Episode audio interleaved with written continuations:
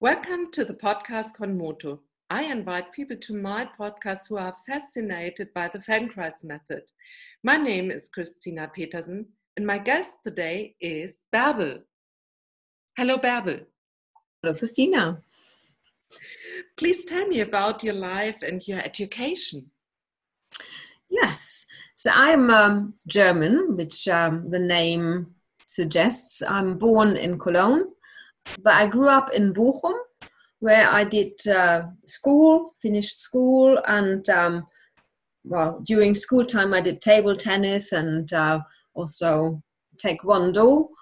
Then I uh, moved further on to uh, Essen, where I did my education as a diet- dietitian, and uh, then um, I moved to Bonn, where I started or where I studied ökotrophology. So that's like um, something no other country has. Um, it's like about nutrition and economics and uh, about sociology and science, and it's a very broad study um, about many subjects, and it's not very specific. Um, but it really um, well created me as a person like how i approach things and how i work um, through my marketing and my classes and the way i teach who i am. Um, so that was good. And during that time in bonn when i uh, started with the exam i uh, started also to dance tango in 1997 very cool. Yes it was really life changing then and uh, um, i did very early on i um, there were not really a lot of tango going on at that time so um, after a few months i already made my way to nijmegen to um, to dance like in el corte like at this moment and i still still is like one of the centers of argentine tango where people came together every month from the all over the world. So which also then suddenly like um, brought me into the need of speaking English in order to to talk to people and making connections, kind of Europe wide or even like worldwide. And uh, so by starting dancing tango, I also met um, Annette, which has been going, or she has been going to Feldenkrais classes cool. at the uh, VHS, like which is something like a community college. And um, then she said, "Oh yeah, it's actually kind of interesting." And then I thought, "Oh yeah, why why not uh, also joining?" So I joined um, for two semesters. I think going to this funny method to the uh, to these classes, which um, you couldn't really grasp what it was, but it made you hear your joints um, clicking and um, yeah, gave me like uh, an option to get easy up from the floor, which I'm still using. Um, so it was very nice and interesting. But then I, um, yeah, life got, got on and I moved then to Hamburg. And uh, after that to Denmark um, lived there for 12 years and um, the last five years I live in England, in the UK. Um, and, and, why did you finally choose to become a Feldenkrais practitioner? Yeah. I did, um, I did uh, a lot of tango. I was teaching tango and um, started also DJing, which I do since 2008 so my world was kind of very focused on on the tango and i felt i wanted to have another leg to stand on to uh, to do something which i really love i really love um, like working with people and and the body and um, creating lessons to improve their dancing and their abilities. But I, I got a little bit stuck um, there I'm teaching always alone in tango, which I find okay, but it's um yeah, I just wanted a little bit more variety, and um, then I I remembered that I had um, that there was this Feldenkrais method, and I got in contact, or I met also people who danced tango at that time and uh, organized uh, Feldenkrais trainings or were Feldenkrais practitioners, and I I talked with them and. Um, I was also looking into other um, modalities like Alexander technique and Rolfing, um, but because they only offer more or less like only one-to-one options, um, I thought no, the Feldenkrais with the the option of like I can do group classes and reach if I well if I'm good like reaching 20 40 50 there's no limit to how big a group class can be um, at the same time and i can do hands-on work. Um, that was really something which um, spoke to me and i thought okay well that that was interesting and um, this might be like the way forward and with all the well with the way like the feldenkrais method can be applied for people in need and for people who wants to want to reach um, or getting better in what they're doing and even reaching top level in sport or things. I, I found that so um, uh, calling. This was something that I wanted to do. Yeah, and so I have to say I also dance tango and recently more um, more and more and more. And i go out to milonga so i i started it 10 years ago but it was only with my teacher. And so we we had only classes in, alone. So but now i am going out and also my husband is with me and we are doing this process to to dance together and it's such a um, yeah a treasure for my life and i see a big advantage to to do Feldenkrais and tango. So it's not so uh, far away from each other. You, so you are in a contact with another person. You have to feel where you are and where is the other uh, person, and it's yeah, I like it so much. But you are more um, in this uh, thing because you are teaching also tango classes. You are t- uh, DJing in milongas. Very cool, very cool. And so I'm curious uh, how you choose which training program you want to attend. Well, I was um, at that point when I thought like, yes, it would be um, good to start. Like you know, like the, the, it's like a four years um, training, and the trainings do start like uh, well, often like one after another. So you have to really find then the one which is starting very soon or has started maybe just now, or otherwise you have to wait for one, two, three years before you can start. So I looked around and got like some um, tips like what what would work for me like in the way i am and what i like from teaching and when it started it was like um, uh, also the bern 2 bern 2 uh, okay. training in switzerland with angelika feldmann and um, so that was then the one i um, i start well i did um, it was not so much the, the, reason it was in German that was actually, yeah, not an advantage or disadvantage. I think maybe it was good because we didn't spend any time on translation. So it was very direct. Most of the trainers were German speaking, and only twice or like once I think we had like someone who was translated.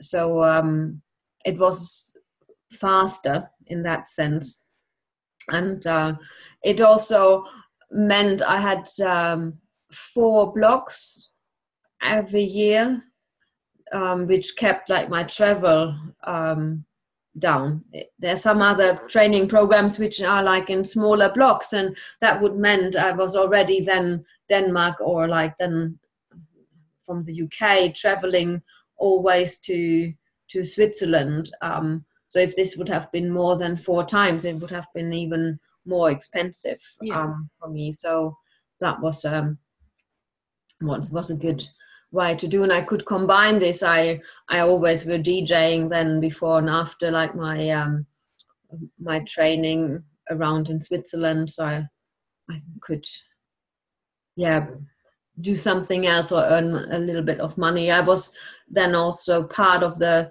Technic team.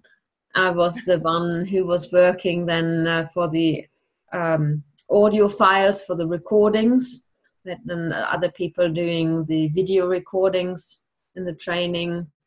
Um, so I had also yeah a little bit um, work around this and were a little bit more involved in the training than just like um, going there and doing it which was very interesting like doing this recording cutting or editing and sending it around doing a newsletter for for my uh, fellow students. Really so, uh, hmm. so i see you um, you were like part of the technical stuff and the training and your beginning was more um, yeah you knew something about the feldenkrais method. It was something for yourself at the beginning but then you had the idea to do the training also to have yeah a wider variety in your um, professional life. But as I know, to be by myself a Feldenkrais uh, practitioner and how it is for me to be with this method in my life, um, I want to ask you in which way you are personally benefiting from practicing the Feldenkrais method. I find it like very beneficial to um, to be able to do something for myself um, to uh, to lie on the floor and doing some um, ATMs myself for the preparation and then also by the end of the training um, this uh, worldwide training program or like study group started NAY a day.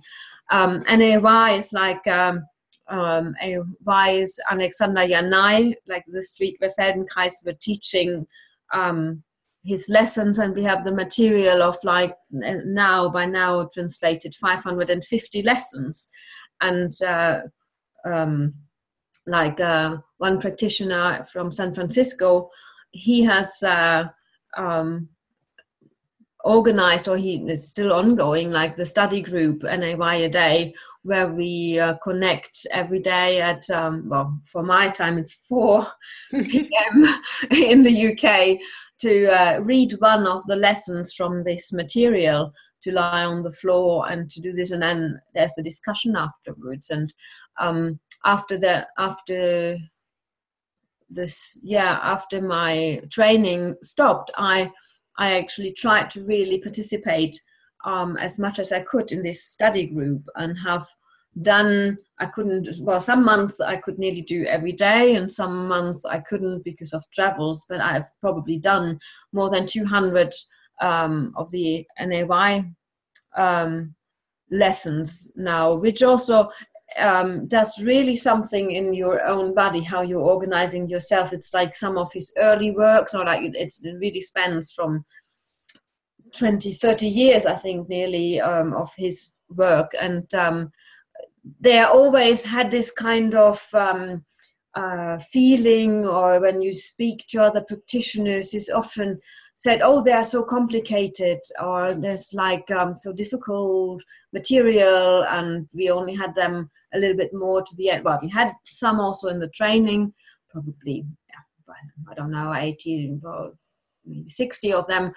And um, but actually they're like so brilliant lessons and it's like such a nice way of lying there and like i have discovered some i could then uh, immediately also teach to my students or to think like oh that's it's nearly as if he was a tango dancer himself um, some are so uh, brilliant to use for for dancing and for dancers and um, and others. Yeah, then you you also observe yourself when you're doing this method and finding out like how do you deal with if something doesn't go so well or if you really reach your limits and then you you think like oh that's like why do i do that? And it's like oh damn why can't i? I'm like a feldenkrais practitioner. I should like just relax and just find the contact with the floor. Do not worry so much. And but you you always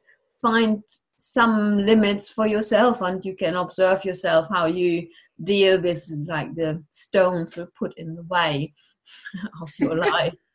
And uh, and that's really a great reminder that it's not um well some things might get easier some things might n- not and then you can think and um, redo or find other solutions and that's really an eye-opener. Mm-hmm. and that's why i tend to tell everybody who wants to hear or not wants to hear about it anyway how good that is or how interesting this is. And um, so i think it has really taken quite a part of my life now for whom i am or like but I, I still find myself stuck in front of the computer when i really work on my marketing or um, social media or um, connect with people that I might still sit there and not move for two hours or something. So that's um and then like oh yeah I'm like then I should really go out and walk and um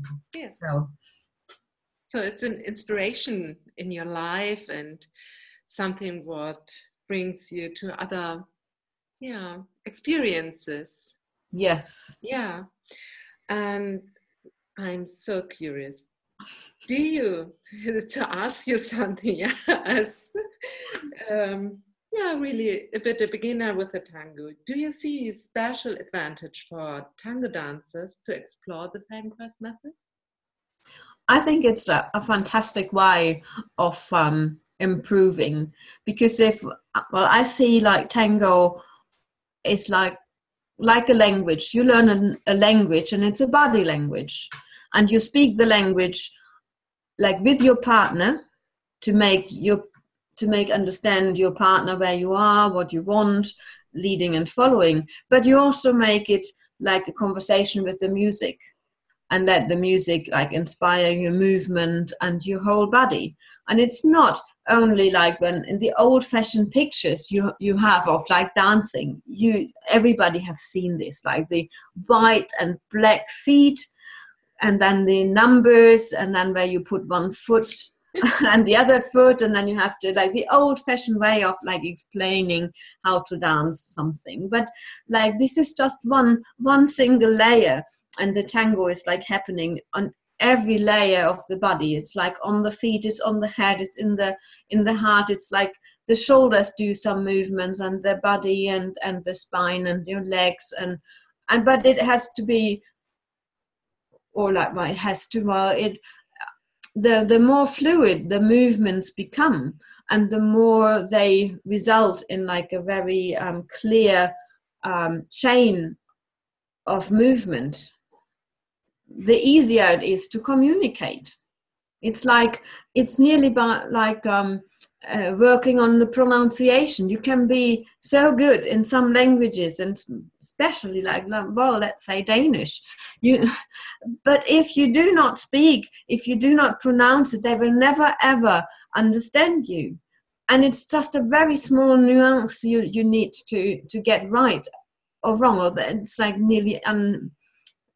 Uh, miss, well, you can't be understood, or you can't really have a conversation. So if you think like tango is just like how i put my leg or how i do move. But if you if you can make it feel comfortable if you're always like supported by by your spine and by your feet and keep like if you keep the fundamental um, parts of movement in order like you can you have so much freedom to to embrace and to let the music flow to you or, or let like ex, or explain even like the music to your partner. Like every like because like how we listen to the songs and what we what we're hearing in the music is like well hopefully it's the same song. But then then, then there's like someone is like um, connected to the violins and some other is like just is just a uh, like a piano or loves the bandoneon. And it's like the the more you dance the, the in, more interesting it, interesting it becomes when you meet someone who who's really living one instrument and then you meet them and it's the same song and you say oh yeah i've never really heard that instrument so clear. Like it's just not without like oh yes i have to tell you then listen. No no it's just through the body you can feel there's like the the connection there in his body is more to the piano and you can float around like a violin or you both are like yes we are like the rhythm team or we are like more more um like more the melody and kind of we want to do it slow today and um, so we have so many options and the better we are organized in our body the easier it becomes. And i just have like recently i just published it today like one of my favorite uh, like quotes from Moshe Feldenkrais. Is also like this um, be sure your intention is clearly present in your movement. The movement organizes itself when your intention is clear. And you see so many dances not going anywhere. Have like no there's no movement on the on the social dance floor. So there's it's really difficult to to understand where they want to go if they don't even know where they go themselves.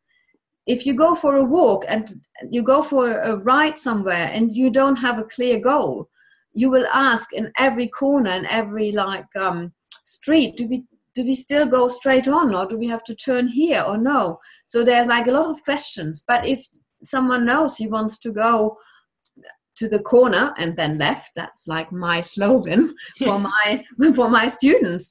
So if the, this intention is clear like you're you're aiming your whole organization of your body is kind of yes you have a goal you want to go and it, the question is only when and which way i do do i go do i go maybe backwards around to the side but i still want to reach that that corner I still want to go further along in the social dance floor. If I'm fine everywhere, then maybe some learned figures I, I, I've learned, they bring me somewhere. And it's a little bit like um, being Alice in Wonderland, like, oh, where am I now? Oh, that's like interesting. But I mean, I want that, that's mostly for the leaders, but I want to be in control. I want to to make every step in relation to my goal. Is it a side step? I can still keep in mind, yes, I'm on the way to, to the corner. Hmm. And that also, as a follower, I can feel if someone knows where they want to go or if they don't know. Yeah, of course. Uh, I recently um, had this with my husband that he um, now is in a stage that he found out what oh, he felt what we are talking about with him, or we wanted to teach him that it was like, oh, he can go there, and there he has a variety of possibilities. It's yes. so wide. And to think you can do this in this moment, maybe you do a side step, and this is something what brings you to the goal or you where you want to go because there's some some someone standing in front of you, but for him, I saw it in his face when he uh, found out that tango is something with a lot of possibilities. Mm. He don't has to act in a special way. So maybe it's good to have a goal. He has to go around the circle here. yes. because yes. if there are other people in the room, there's something he has to look up and not to bump into other people. But then he has such um, uh, so many possibilities and and he found out and now he is able to to yeah to lead in this way and that's was the point I saw it in his face. It was like, okay, okay, now I'm in. And it's not mm-hmm. some like maybe at the beginning it was like, oh, she likes it and I see it. It's yeah, it's a kind of fun. We do something together. But then there was the point in his eyes, okay, now I'm in. Now I'm really yeah. interested. And this is really cool. It's not like the um, little bit boring to to learn some steps, mm. like he explained at the beginning. And now he has the freedom to do what he wants to do. And if yes. he knows what he wants to do, he can do what he wants. There is yes. the tango and the, the Feldenkrais yes. method and how you you yeah the approach of both of the things the tango and and also the Feldenkrais method. But you also like like just getting back to that. It's it's also you have so many um, moments also as a teacher or in the tango classes you can see where people get corrected or where people then say yeah yeah i know i take always my shoulder up and so yeah yeah i know i like I, yes i know that i do um, th- there might be kind of aware but uh, what's like really is missing is kind of like options then to change that. Because it's not about the step. It's like to be like able to like okay when the shoulder is up what can i then do? Can i do like something to to make like take both up? Or can i do like something um, which makes me gives me an option that i do not end in this position and then some like i would say that often like tango teachers purely might not have enough um tools to give to give just like um information or um, ideas how to give more options. They want something to look like this. They have like like um, they they want to reach like a, a picture like how people move. And then and with the feldenkrais method we know we, everybody needs to have their own way of moving but we need to give them options. Like this might be good for one solution mm. but there are others and you should try others in order to feel does it work? And another fantastic thing also from the Feldenkrais method you can put into the tango is like the reversibility yeah. of a movement. So you can immediately see if you can't reverse what you did, like one step, two steps, or three steps, you can try like in a um, next time, like, yeah, let's do like a kind of, yeah, do, you do two steps and then we do them exactly back again can we do them exactly back and can be is that comfortable? Because you can these are like some other maybe other elements which would be in another figure taught in another figure but now we can actually just practice them a bit like yeah well, how can we make that even more comfortable? And you find your own way and your own how you fit together and how you can make this more comfortable. And and there are so many clever ideas. When you reach just when you reach a little bit more of like comfort in your dance, it will reflect not only in your dance, it will reflect, yes, it might m- make the next dance good, it may every step on the dance floor better, but it also reflects into your daily life. Because the, the, the beauty is then what you learn then in the tango class with Feldenkrais approach or something. It's like something you can use when you walk down in the aisle in the supermarket, when you walk in the woods when you are in your living room, whatever. If you go to tango classes, well, you learn a figure. That's cool. That's a figure. You have to be lucky then the music fits, and you have like the partner who also still remembers this figure, and then it fits in once in a while. If you're lucky in a dance, that's it. You won't do the figure in the supermarket. You won't do the figure like in um, well in your living room, maybe for practicing. But uh, this is kind of like um, I mean, it's nothing wrong to learn some figures and some movements, or, or like to, to to learn something more from the tango. But like, it is so beneficial to to spend a little bit of time on the quality of the movement because it's reflecting far further than only in your dance. So let us do. I'm so, I want to do it now.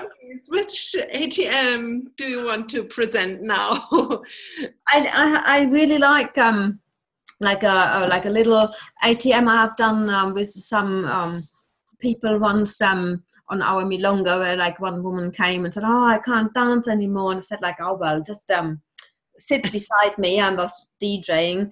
I will um, guide you through some small movements, and then let's see cool. if you can't do a little bit more." And it's um, well, I would call it like well, relax your feet and improve your balance thing. It's um, a seated lesson, and okay. uh, so you can do that in in any kind of um, place in the milonga uh, preparation before um, just give myself also a little bit more space because now it's like easier to do it myself. So yes so get a chair. Um, um, best also to take off your shoes. Um, if you want you can also take your socks off. Um, and uh, like with shoes you can do it with shoes but it's like really you the best benefit benefit you will have when you are barefoot um, sit in the front of the chair and just feel for a moment your sit bones. If you're not really sure where your sit bones are you can take your your hands underneath your buttock and feel where you can do like one after another or you can do both at the same time and just like feel where do you feel your your um, fingers get squeezed most and you feel there's like a structure in your pelvis the sit bones which is like a little bit like a triangle like a curve just to be like aware of. And then you can free your hands again and fingers and feel if you can be aware of these two sit bones. And just tilt your pelvis a little bit backwards and forwards just to feel like maybe like your habit is to sit a little bit be behind or a little bit be in front. Just feel like can you feel that there's like a there is a like a um, a top and there is like a part before and a part behind behind them just to to feel like where can we get the most support and that's also like a like a good reason to say like yes do it on a chair and if you're like on a on an armchair or soft one with cushion you are really missing out on your sit bones and then try to place yourself like on the curve on the top of the sit bone so you have the best support. They're not called um, without any reason sit bones. So they're good for, to sit on.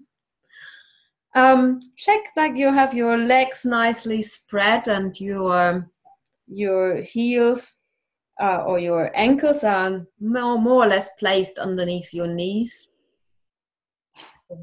to have like a the best support. Your hands, you if you want, you can rest them on your thighs or um, have palms up in your groin, kind of like comfortably tucked away. And uh, then start by lifting very gently, like on the right foot, the toes. So you have your feet on the floor and you just start lifting your toes on the right foot. So look, all five and bring them down again and just feel how easy is that? Can you do that nicely? And are there may or is there already some tension creeping up? Do you hold your breath? You have a free neck.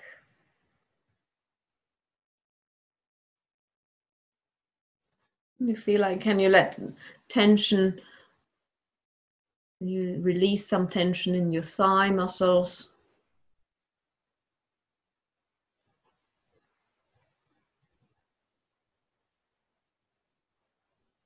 bit like waving with your toes up and down.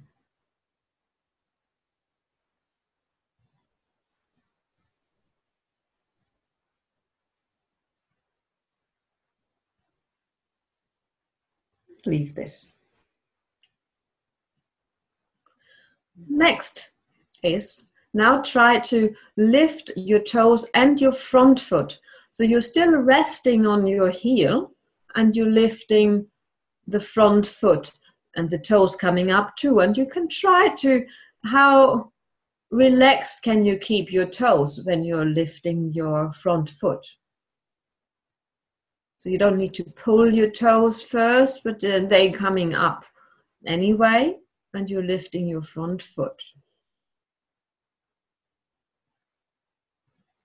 And how is your breathing? When you do this, are you pulling in your stomach?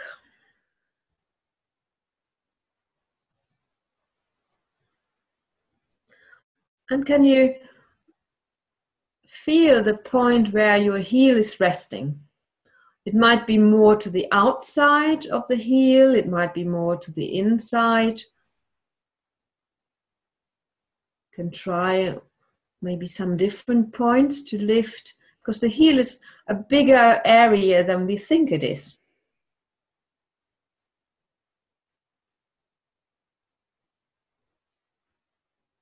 Are you still breathing?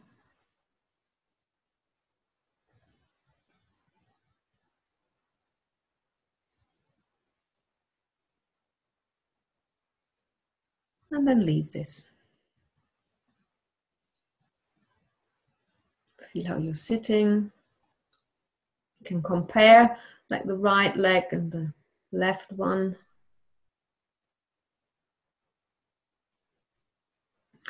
The right foot and the left foot, maybe already there is like a different image in your imagination. And then start again by lifting very gently, like the heel, the right heel from the floor. And it's not so much that you do this with your toes. So you just try to lift your knee up, pulling your knee as if you have like a string put on your knee, and this was get pulled upwards. And you're lifting the, the foot, and you can still keep your toes all nicely rested and soft on the floor. And feel what can help you? You could maybe use a bit more support from your left foot to make that easier.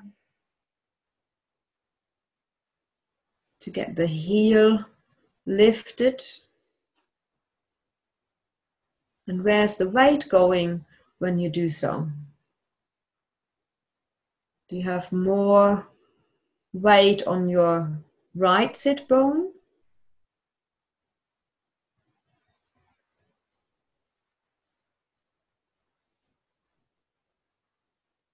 And after each time you're lifting your heel and bringing it down, have like a moment of, of rest. So it's not like a combination of a lot of movements lifting, but you lift it once, rest, relax your thigh muscles. Feel can you still breathe when you're lifting your heel?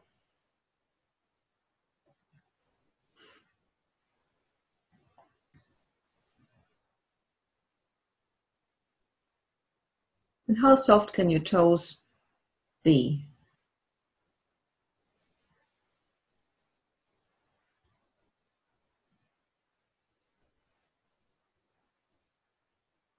Leave this. Rest for a moment.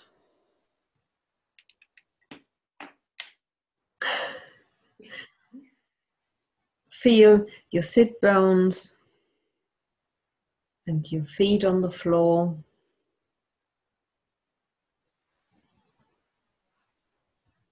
Come back to the front of the chair and now combine the movement lifting the front foot with soft feet, uh, soft toes, bringing it down, and then lifting the heel and bringing it down.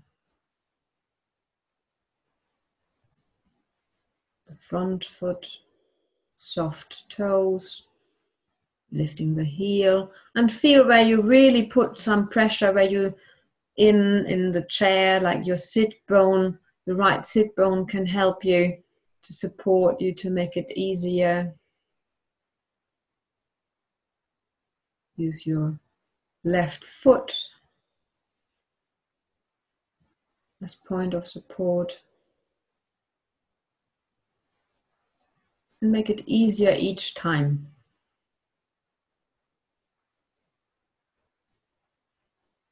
Feel that you can relax your stomach, that you can breathe easily.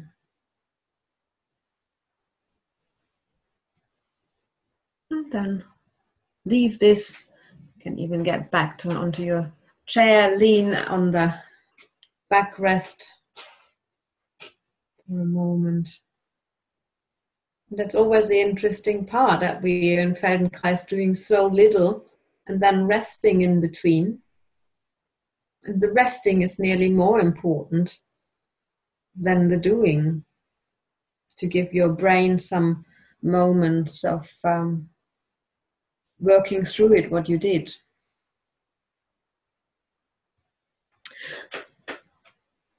And then come forward on the chair again.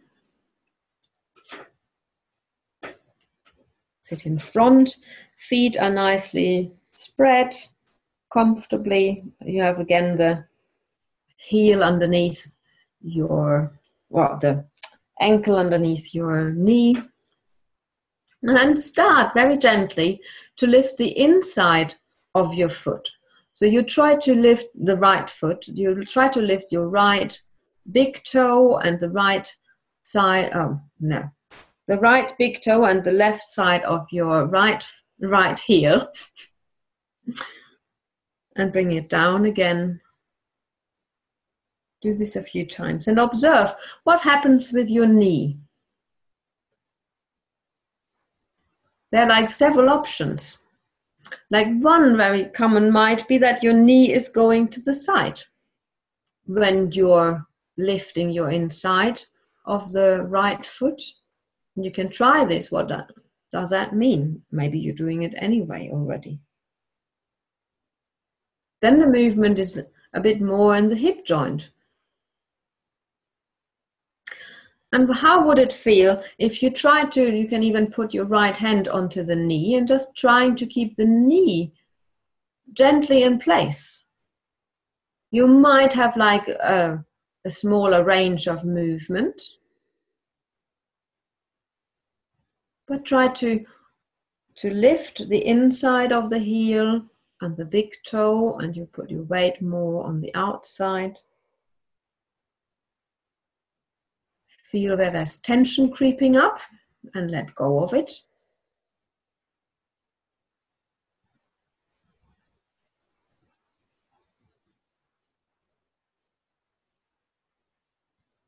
and then leave this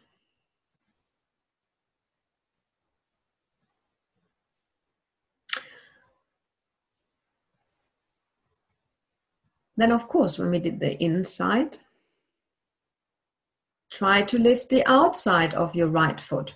That will be the little toe and some other toes and the outside of your right heel. Maybe this side is easier or not that easy. Observe how is it for you.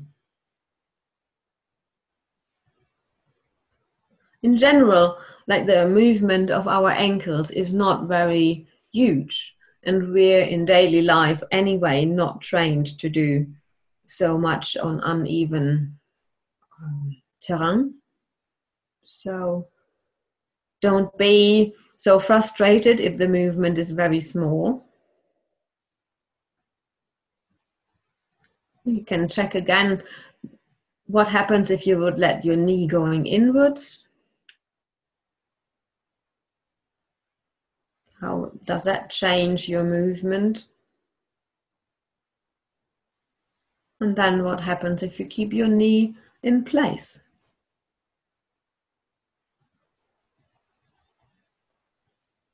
And check if you're really lifting also the outside of your right heel. The toes, and the toes can be very relaxed. So there's no need of tension there. Very gently. And then leave this for a moment.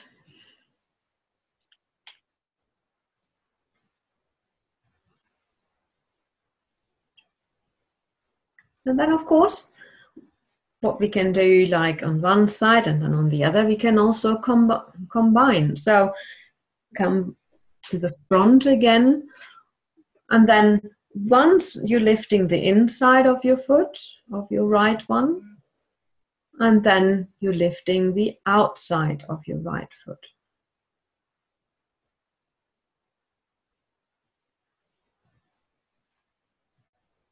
very gently and try to keep your knee in place. Can you still breathe?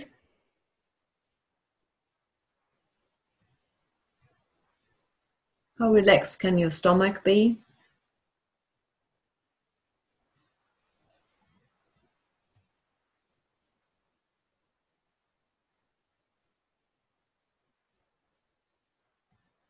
and then leave this.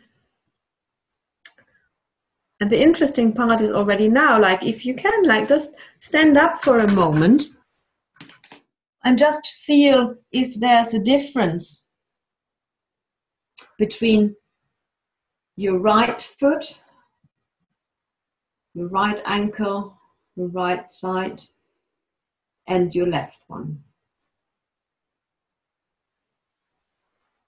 You can gently put more weight on the right foot, shifting over, and then onto the left, and feel the difference.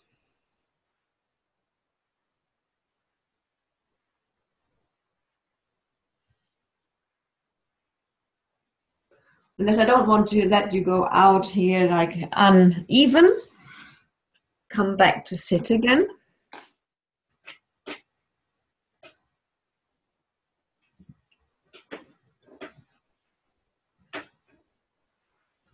Sit in front of the chair. Bring your feet standing nicely, and we do the same with the other leg. And the interesting part is here again, just the moment you start swapping sides is like the one where you get the most information out of like how different the other side is. So we have like concentrated on the right side. So now we're investigating the left side. So and, and take your time to be aware of like how different is your left side? Maybe that's the easy one. Maybe that's the one which has like a little bit of history and it's a bit more complicated. So be aware and then start lifting very gently only the toes of your left foot. A few times.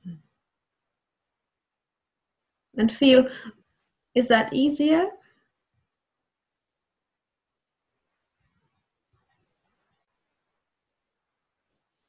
Do you tense in your legs? Or in your belly button, on your belly, in your stomach? How is your breathing?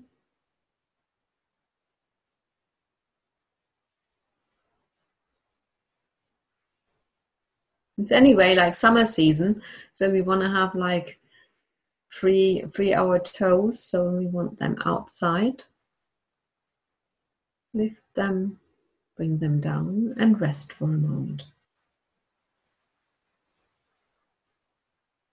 Compare, like, it's interesting, like, like the Feldenkrais method is also based in know, we can sense differences. So, how is like the left foot in comparison with the right one?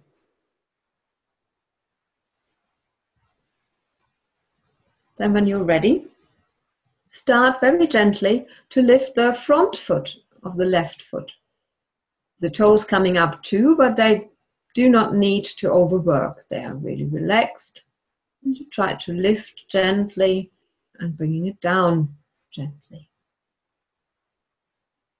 Up and down. And observe, like how how gently do you put your feet down, or is your attention more on the way up?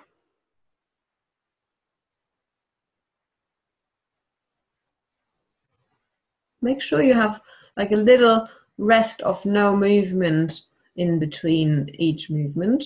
So the feet, the toes are really resting. You make clear, yeah, that's one movement. Mm, and now you do another movement. Which tension can you let go?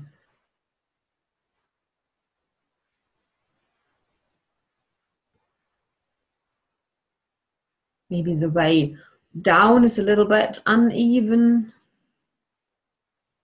Then leave this and have a little rest and compare again.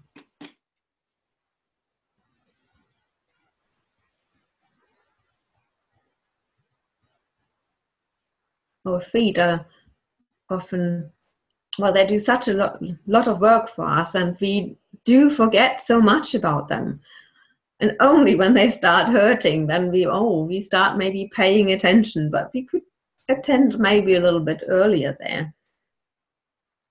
And then come back again to the front of the chair. And just reinforce your picture of your sit bones because like for the lifting of the front foot it's not so important but when we start lifting our heel you will feel that there's much more weight coming into our left sit bone when we're trying to lift very gently. So how do we get the best support? If we are not really on the on the round top bit of the sit bones, we might need to work much harder with all the muscles in our trunk. So try to lift your heel, your left heel, and keep your toes very softly, gently on the floor. So it's not the foot who's really working um, out, but we're trying, you have like the image of like someone or even you is like pulling a line from your knee upwards and trying to lift the, the knee and therefore also the heel is lifting. And the toes are relaxed and just staying on the floor. Going down gently. How much does your right foot help you Can you still breathe easily? Or are you holding your breath? Some other habits when it's getting difficult might be that you bite your teeth or tense in your neck.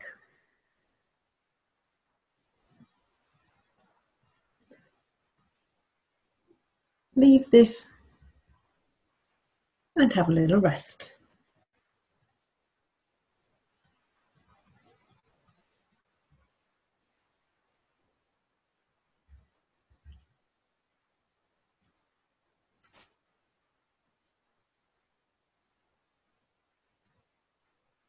Then the next one is, of course, like our combination. So we're trying to lift the front foot, the left front foot, bringing it down and lifting the heel and bringing it down. Lifting the left front foot, bringing it down, lifting the heel and feel what can you do to make that easier? Where can you get support? From the chair, where can you let go of weight into the floor or into the chair?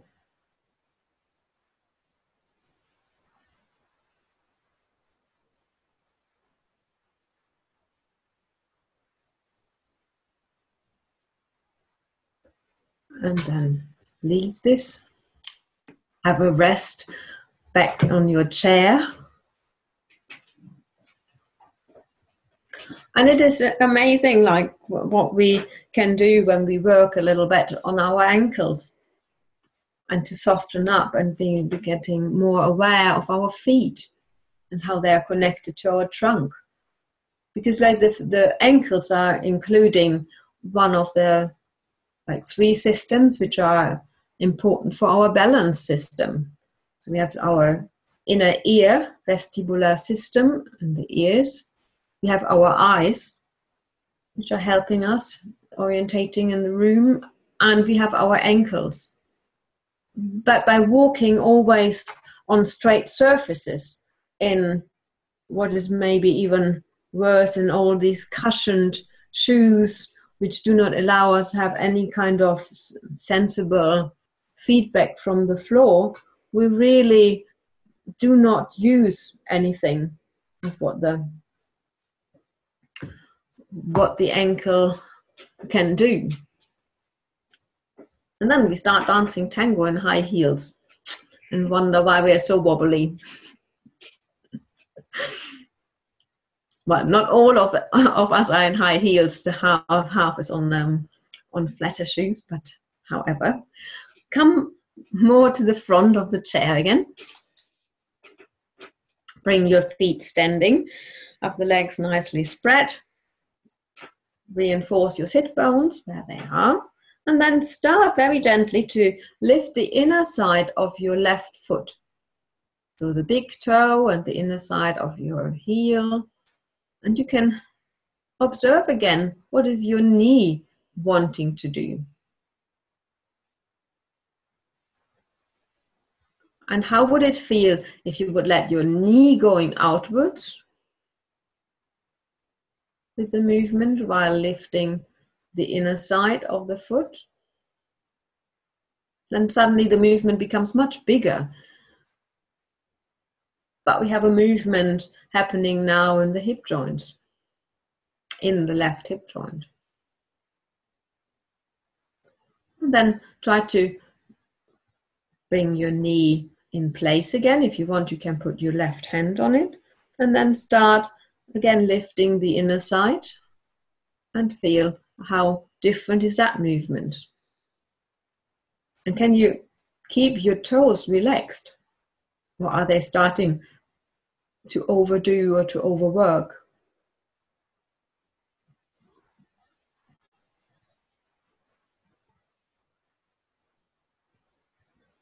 Leave that and try to lift the outer side. So the little toe and the outer side of the heel.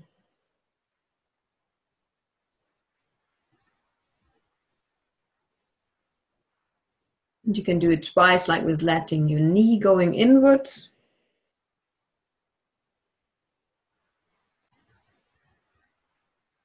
And then keep your knee in place. Lifting the outer side, the little toe, some other toes, outer side of the heel.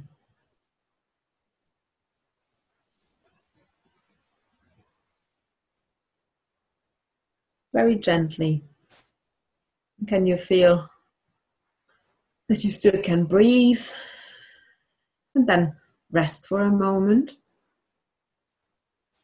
And while you're resting, just compare how it's like, how are your feet feeling now? Are they more equal? Is the left foot catching up?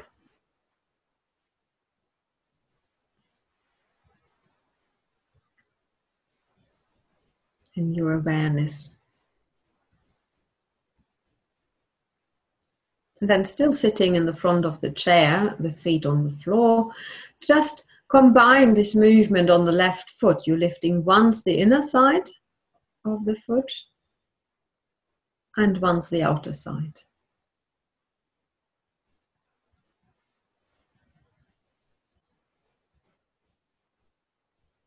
And try to keep the knee relatively easy in the middle Make it slow, don't make it too fast. Take your time and try to make it easier each time you do it.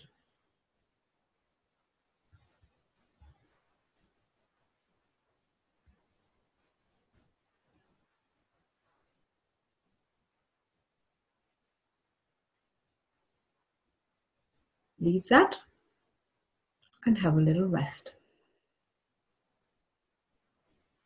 If you want, you can go back in the chair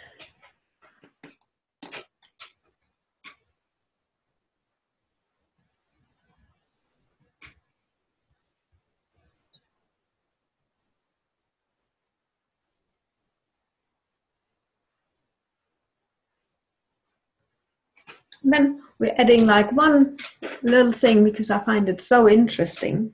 Now we had like the contact with the feet on the floor. So we know like the feet on the floor, that's kind of very easy for us. That's like what we do in daily life. That's like, yeah, of course, we know where the feet are.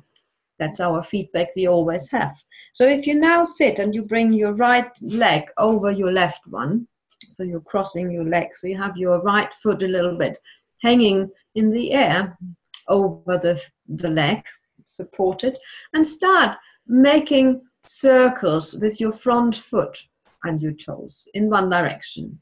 You can choose which direction comes and just very gently, slowly, just make a little circular movement around there. As if there would be like a clock and you want to move the hands of the clock nicely around. Check if the clock is also really round. It's not a digi digital one and it's not squared. See that you're still breathing. Change direction. And if you don't have your legs on the table like I have, you can even see if the circle is round or not. Otherwise, you have to rely on your, your senses. Very gentle.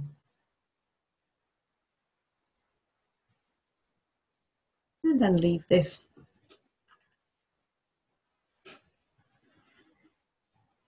And now, something I find always very interesting um, and Feldenkrais has a lot of those moments for us where we think, yeah, yeah, we know everything, and then it's kind of like, well, a bit of confusion.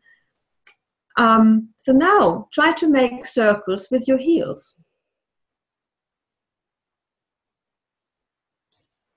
And you can choose which direction you want to go first. So you want to make a circle around with your heel, hanging like the legs are still like crossed and you're hanging there.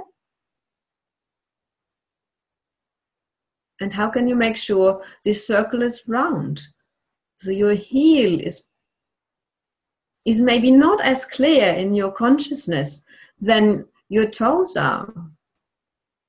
And of course, you have done circles with your heel already before because you can't not do it because if you move your front foot, you have to move your heel too. But suddenly, it gets a total different quality over when you think the movement from a different direction or a different point. Change direction.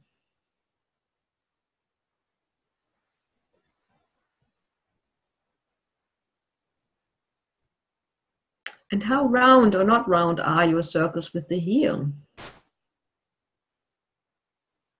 If you think you want to make the movement with your heel. Are you holding your breath? Pulling in your stomach? Leave this and just rest for a moment. For those of you who found it like now very, very difficult or kind of like, well, how, how do I know this? Because we're like in air, we don't have any contact at the moment with the feet. I recommend doing this either like sitting on the floor with long legs or like when you get to bed this evening, you can just, when lying on your back, trying to make some circles with your toes and your front foot, and then observe the movement and the sensory input you have on your heels, and then you will feel how you can make there also circles. It's easier, it's like one step back again when you have like the feedback from the floor. Then bring your left leg over the right one. And observe like how easy is it now? Now you have like a little bit of information, but we're starting again with the front foot and the toes making circles. You choose your direction, thinking of moving the hands of a clock around, trying to reduce any tension you don't need. And of course, please, please do not stop breathing.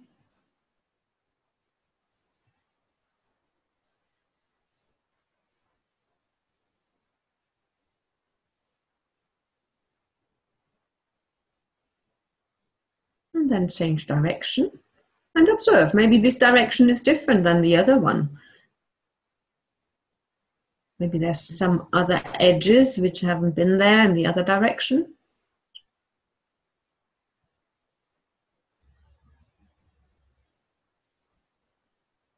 And it doesn't need to be big.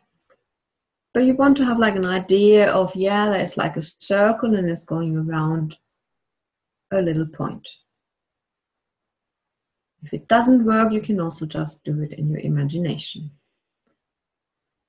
Leave that.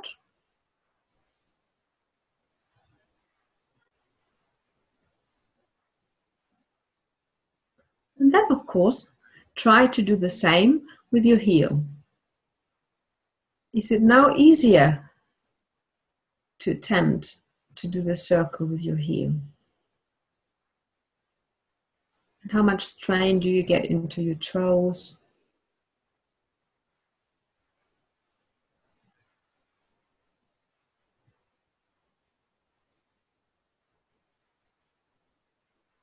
Change direction. Left foot, left heel.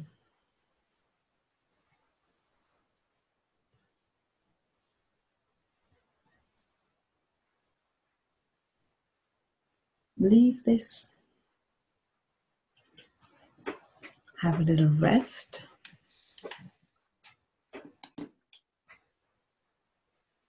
Have a little rest before we stand up and feel how that has affected our ability to stand and to balance.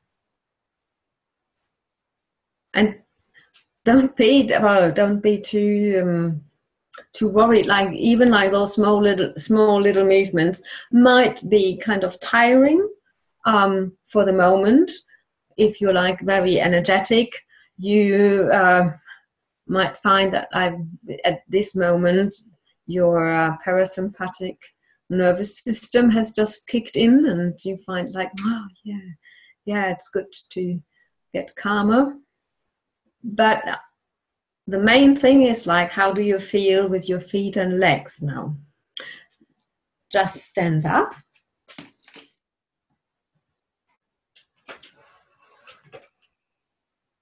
And observe. How clear is your image you have from your feet. How big are they now?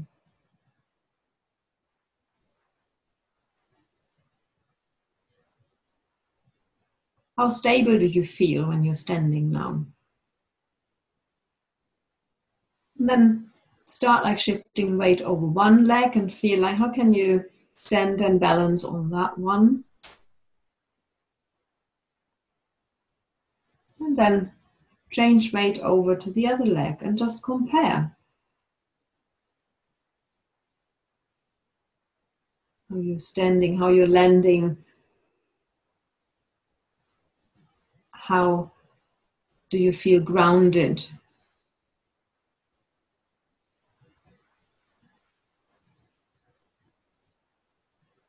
How much can you, of the weight, can you let go into the floor?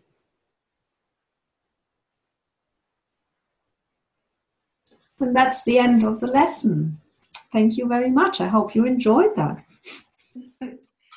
Say thank you. it's so nice, one part of this podcast. Of course, it's a lot of work to do this podcast, but every time the practitioner come up with so nice lessons Mm. And really, I have to say, it fit in into my life very good because yesterday I went to a wedding and we we dance a lot, not tango, but more the jumping style. Ooh, but on high heels or no, at the beginning, but then I was so smart to have other shoes on, and all the other people uh, changed maybe to to dance barefoot. So we had a lot of fun. We jumped around and everything was nice. But I stood up really. My calf muscles were tight. There, there, there was a lot of tension, and now it's gone. It's so nice to feel. Yeah, if I spend some awareness into my uh, calf muscles and doing these movements in the way we do in the Feldenkrais method, something what I thought it's maybe like something biological. So I use them a lot more than maybe mm. normally, and I will have something of this feeling in my calves, but now it's gone. And also very interesting what is coming up is when I I got more in contact with my inner state, I felt that really I'm tired. So I went in, into bed at I think three o'clock in the morning and I can see my steps, what I do during the day. So I see I I did uh, 8,000 steps. Oh yeah, yeah, the step counter, yes. Yeah, yeah, yeah. And I feel, yeah, I'm, I'm tired. So that these things are not only doing something for the body part of me mm. stay at this it's also bringing me to to my inner state that is saying to me oh maybe you go early to bed this day yes. it's a nice thing to think to have this contact to myself that yeah what's inside me is speaking to me now louder than before. Yes. I think one of the biggest advantages of doing the Feldenkrais method. So, from my perspective, uh, also there are so many things we we have in this treasure of the Feldenkrais method. So you you teach, I you feel I'm a little bit in this mood of ah, yeah. Um, please talk a bit about your future projects and where do you see yourself in five years? Maybe also would be interesting to know. Yes, but just like to to wrap up like the the lesson now. Yeah like two words more like okay. I, to, just to just, okay. just to say like it, it's like a lesson i mean now it might be like wherever you are you might feel so tired but it is also like if you feel you have been dancing for um some hours at a milonga and the floor is hard or something and you want to get like something more out um, of the night so by just remembering some of these movements you can do like sitting down and um, if you're like a bit in a corner so no one comes and asks you it's probably just a tanda um, you might miss um, you or maybe maybe two um, if you choose wisely. So then uh, then you can definitely dance better. Like the the woman i treated were then um, invited to dance afterwards and she continued dancing and another Feldenkrais practitioner who also danced told me afterwards. It was even she was even dancing better than before after this uh, lesson. And it's it's so um, nice to work on the balance and just starting there. It's not about like the step or or the embrace. You can just do some so much like for being in your feet. And if you're not dancing tango, that doesn't matter either because it's uh, in your daily life you might um, need to do a lot of more steps or uh, being on your feet or depending on age you're feeling like oh the fear of stumbling so better balance that is good and what i want to do like future projects is kind of i i'm trying to reach out um, like with this method to more people and uh, maybe do something online or um, but i haven't really thought that through that might be an option and uh, definitely trying to raise the awareness of the Feldenkrais method here in the UK. In, I think in Germany, we, it's uh, in Switzerland, it's um, oh, well, there are like a lot of Feldenkrais practitioners. We discussed a bit before, like um, how much advertising there was. But I think you can always do better, um, and trying to put more modern approaches to some um, advertising. In the UK, like the Alexander technique has much better um, awareness, or it's like much uh, more known around here. And I don't know what they did. It must have been like a longer history. Um, so there's like something to do. And um, I love to do more workshops for tango dancers and also for athletes or um, also for old people to keep them um, more flexible and and really um, raise their quality of life. Um, so five years, I hope um, I have a full praxis going. Like my studio is like booming, and people are just like maybe on a waiting list in order to to get some treatment or knowing the the benefit by just coming to group classes. Um, so that's kind of what I want to do. And then, yes, we have the B word, the Brexit. Who knows? Maybe I'm already in a different country trying to raise the awareness then, or back in Germany. I don't know. But um, uh, yeah, creating a safe space um, for people to learn and to, yeah, to regain maybe their their life or quality. So that's yeah, that's like the little one I want to do. Cool. yes, beside my wonderful. yes. So, yeah. Also, I want to come back to to the ATM a little bit. yeah. I give all the luck for your your life as a Feldenkrais practitioner. We are both working on it at the moment, yes. and so. Uh, I have to say, I was one of the last one at the dance floor later. Also, I did a little pause and I did something of it. So for me to do the Feldenkrais thing is n- nothing mm, anymore special so more but i had a rest and i felt my feet i stood a little bit beside and yeah, I had a rest and then I could dance until the end. And of course, it's very good you you stepped into my row of questions to mention this again that it is also like a good possibility to stay in the process mm. Not only afterwards but also to be to have a little pause to come back to the own awareness of yourself. And then from this way you can act and be in the world in another kind um, yeah of state. And this is so amazing. I i think that's also very good yes yeah. it's, it's kind of it would be sad like if people would just leave the milonga because the feet are hurting or something yeah.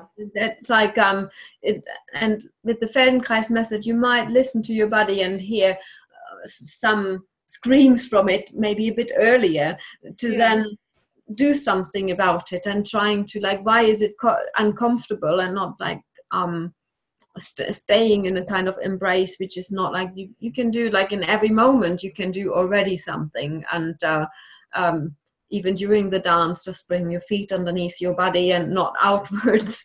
Um, that also uh, yeah, decreases the amount of accidents yeah. on the floor. And um, so there are like a lot of things you can do. And, and being in a milonga is also a social process. So it's not only about going on the floor constantly and it's also meeting people and having like a little talk and well by just doing some other movements um, it, it's good. I had like in the beginning of when i started dancing and i danced really a lot i was also in this marathon um, movement when it first started and really danced so many nights through um, when i couldn't like uh, dance anymore. I often put my feet in the ice cold water just to get like another hour or two out of them. Or like I changed the height of the shoes. So I danced in high heels, I danced in sneakers, and then in some festivals I also just put two or three pairs of socks on. So and just danced in socks because that also works like for your feet and you're not sticking.